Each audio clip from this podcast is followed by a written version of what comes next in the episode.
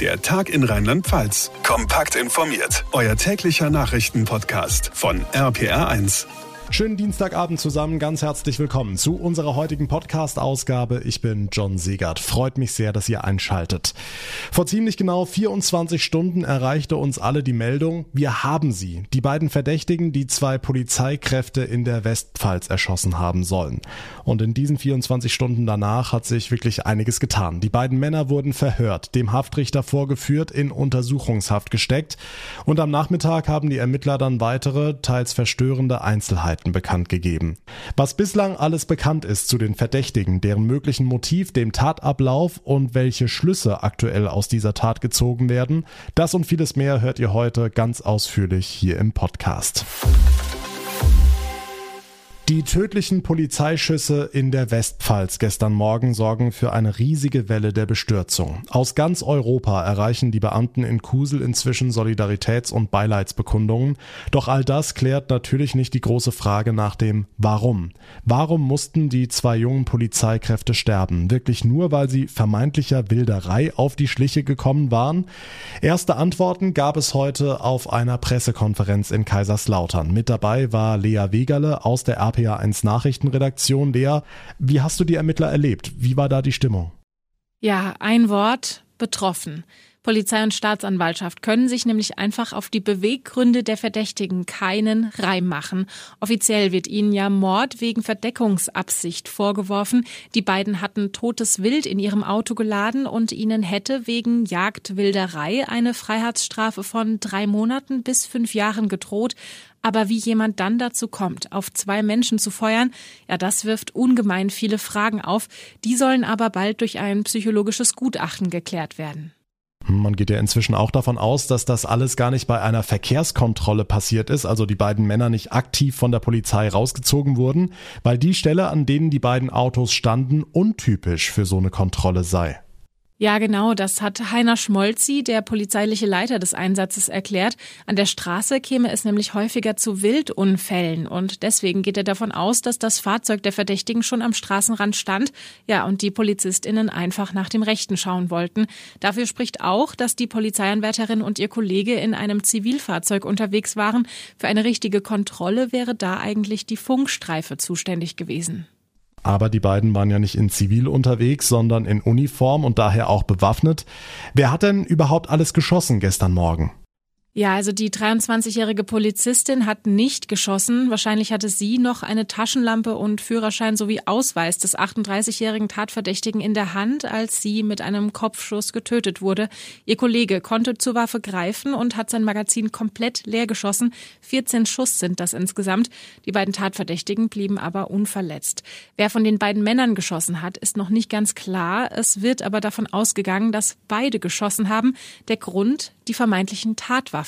Bei einer handelt es sich nämlich um eine Schrotflinte, die einmal abgefeuert wurde, und zwar auf die Polizistin. Die andere Waffe, ein Jagdgewehr, ist ein sogenannter Einlader. Heißt, nach jedem Schuss muss hier händisch nachgeladen werden. Dass nur eine Person beide Waffen abgefeuert hat, ist also ja fast unmöglich die aktuellen Infos von Lea Wegerle. Vielen Dank. Die Frage, die sich vielen nach dieser schrecklichen Tat aufdrängt, ist, ist das jetzt die Folge von immer mehr Gewaltbereitschaft, gerade in Corona-Zeiten? Die Folge von Hass und Hetze im Netz, von Enthemmung und Respektlosigkeit gegenüber denen, die unseren Staat repräsentieren? RPA1-Reporter Olaf Holzbach, kann das in so einem brutalen Doppelmord münden? Also es ist natürlich schnell in einem Atemzug gesagt, das war ja gestern schon so. Es geht los mit dem üblichen Geschimpfe auf die Polizei und es endet mit tätlichen Angriffen. Deren Zahl steigt wirklich auch in Rheinland-Pfalz. Es könnte sein, dass auch dieser Fall damit zusammenhängt, wenn, wenn nämlich allgemein die, die Hemmschwelle gesenkt wird. Wenn man den Staat als, als, als Hassobjekt sieht, obwohl es ja der eigene Staat ist, der die eigene Sicherheit garantiert. Und das kann ja auch mal gefährlich werden. Udo Gehring, leitender Oberstaatsanwalt in Kaiserslautern, heute auf der Pressekonferenz zum Ermittlungsstand. In der Politik sehen das manche ähnlich. Sabrina Kunz, die Chefin der Gewerkschaft der Polizei in Rheinland-Pfalz, ist sich dann nicht so sicher. Ich glaube, die Tat, die sich gestern in den Morgenstunden im Bereich Kusel abgespielt hat, ist auch aus polizeilicher Sicht zwar etwas, was man irgendwie immer im Hinterkopf hat, was man aber tatsächlich bei einer Verkehrskontrolle doch eher als, äh, hoffentlich bleibt es auch so, atypisch bezeichnen kann. Hoffentlich eine Ausnahmesituation, wie es sie schon immer gab und immer wieder geben wird. Selbst wenn an unserem Blick auf Freund und HelferInnen müssen wir arbeiten, sagt sie, wenn wir sie weiter haben wollen. Da bin ich auch zunehmend äh, irritiert in Teilen drüber, dass äh, die Berichterstattung über Rassismusvorwürfe in der Polizei oder über vermeintliche Gewaltübergriffe durch Polizistinnen und Polizisten dazu führen, dass der Polizeiberuf insgesamt oftmals äh, auch in einem sehr schlechten Licht dargestellt wird. Und dann wird sich der einzelne junge Bewerber oder die einzelne junge Bewerberin schon noch die Frage stellen, ist das eine Organisation, für die ich arbeiten möchte? Gerade letzte Woche hat die rheinland-pfälzische Polizei eine Werbekampagne gestartet, weil die Bewerberzahlen zurückgehen. Mehr Rückendeckung, mehr Wertschätzung für unsere Polizei, die Diskussionen darüber nach den tödlichen Schüssen in der Westpfalz. Die Infos von Olaf Holzbach.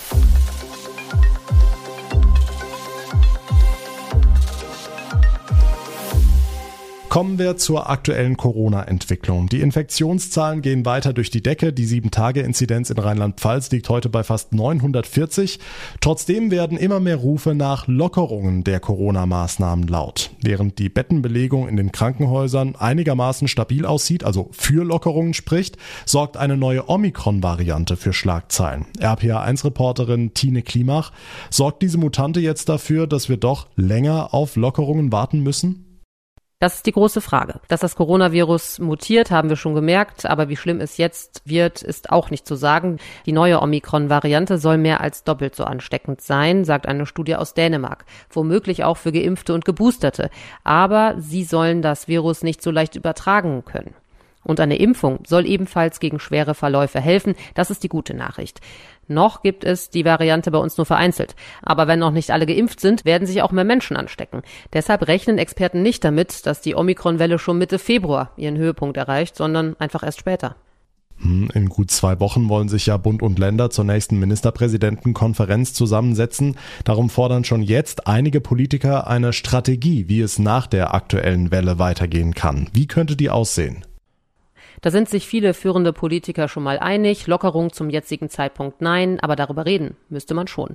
Wenn die Lage auf den Intensivstationen weiter stabil bleibt, sollten bestimmte Maßnahmen zurückgenommen werden. Unter anderem ist 2G im Einzelhandel im Gespräch. Das wurde ja schon in einigen Bundesländern von Gerichten gekippt. Deshalb fordert unter anderem Bremens Regierungschef Bovenschulte stattdessen einfach auf FFP2-Masken zu setzen wie im Supermarkt. Das sagte er dem TV-Sender Welt. Das ist auch eine sehr gute Schutzmaßnahme. Und die würde dann auch von allen Menschen verstanden. Er sagt ganz klar, weg mit dem Flickenteppich, auch bei Großveranstaltungen, weil keiner mehr durchblickt. Hm, jetzt hast du den Einzelhandel angesprochen. Der hat heute Alarm geschlagen, sagt, wenn das alles so weitergeht mit den Beschränkungen, dann werden viele, viele tausend Menschen ihren Job verlieren. Der Handel sagt, gerade die kleinen Händler in den Innenstädten haben durch Corona und nicht zuletzt durch die 2G-Regel Umsatzeinbußen. Überlegt sich ja gerade jeder zweimal, ob er sich für einen Laden anstellen will, um sein Impfzertifikat vorzuzeigen. Teilweise herrscht deswegen gerne Leere in den Innenstädten. Wenn das so weitergeht, könnten in diesem Jahr fast 16.000 Mitarbeiter ihren Job verlieren, so die düstere Prognose vom Handelsverband Deutschland. Nach einer aktuellen Umfrage schätzen 46 Prozent der Händler ihre Geschäftslage als schlecht ein. Die Infos von Tine Klimach. Also, die Politik ist sich weitgehend einig, es muss langsam aber sicher über Öffnungsstrategien gesprochen werden. Doch der baden-württembergische Ministerpräsident Winfried Kretschmann, der tritt auf die Bremse. Die Bild titelt heute groß, knallhart Kretschmann lehnt Lockerungen bis Ostern ab. Das macht wenig Hoffnung für die nächsten Monate, ehrlich gesagt. RPA1-Reporterin Barbara Schlegel, ist Kretschmann denn wirklich so knallhart? Sagen wir so, er gehört auf jeden Fall zum Team Vorsicht. Kretschmann hält die Debatten über Exit-Strategien im Moment einfach für verfrüht. Denn die Inzidenzen, die schnellen gerade durch die Decke und noch ist nicht ganz klar, wie sich das auf unser Gesundheitssystem auswirken wird. Fest steht, es liegen derzeit erfreulicherweise weniger Covid-Patienten auf Intensivstationen, dafür mehr auf den normalen Stationen in den Kliniken und die Arztpraxen sind überlastet. Jetzt über ein Ende der Pandemie zu sprechen, sagt Kretschmann, ist das falsche Signal. Okay, heißt also, bis Ostern wird sich erstmal nichts ändern, alles bleibt, wie es jetzt gerade ist? Nein, so würde ich das nicht sehen. Und so hat es auch nicht gemeint. Denn wenn die Inzidenzen runtergehen und die Krankenhäuser nicht volllaufen, dann greift schon mal das reguläre Corona-Stufensystem. Das heißt, Maßnahmen werden gelockert. Aber bei der Exit-Strategie, da geht's ja um das Ende der Pandemie. Und da ist schon die Frage, ab wann ist es denn soweit? Genau darüber will Ministerpräsident Kretschmann sich mit Experten beraten. Dann machen das sehr grundsätzlich, nämlich überhaupt uns mal über Parameter zu unterhalten, ab wann sowas sinnvoll wäre. Das werden wir jetzt sicher mal machen aber sehr, sehr vertraulich. Vertraulich auch, wie er sagt, um ausufernde Exit-Debatten zu verhindern. Die Einschätzung von Barbara Schlegel, vielen Dank. Und damit zu weiteren wichtigen Themen vom heutigen Tag und die fasst euch Franka Wolf in unserem Nachrichtenüberblick zusammen. Schönen guten Tag. Der Stadtrat von Bad Neuenahr-Ahrweiler hat einstimmig einen Maßnahmenplan für den Wiederaufbau nach der Flut beschlossen. Er muss jetzt dem Kreis vorgelegt werden, der ihn dann an das Land weiterreicht. RPA1-Reporter Mike Fuhrmann. Die Stadt rechnet damit, dass der Wiederaufbau rund 1,7 Milliarden Euro kosten wird.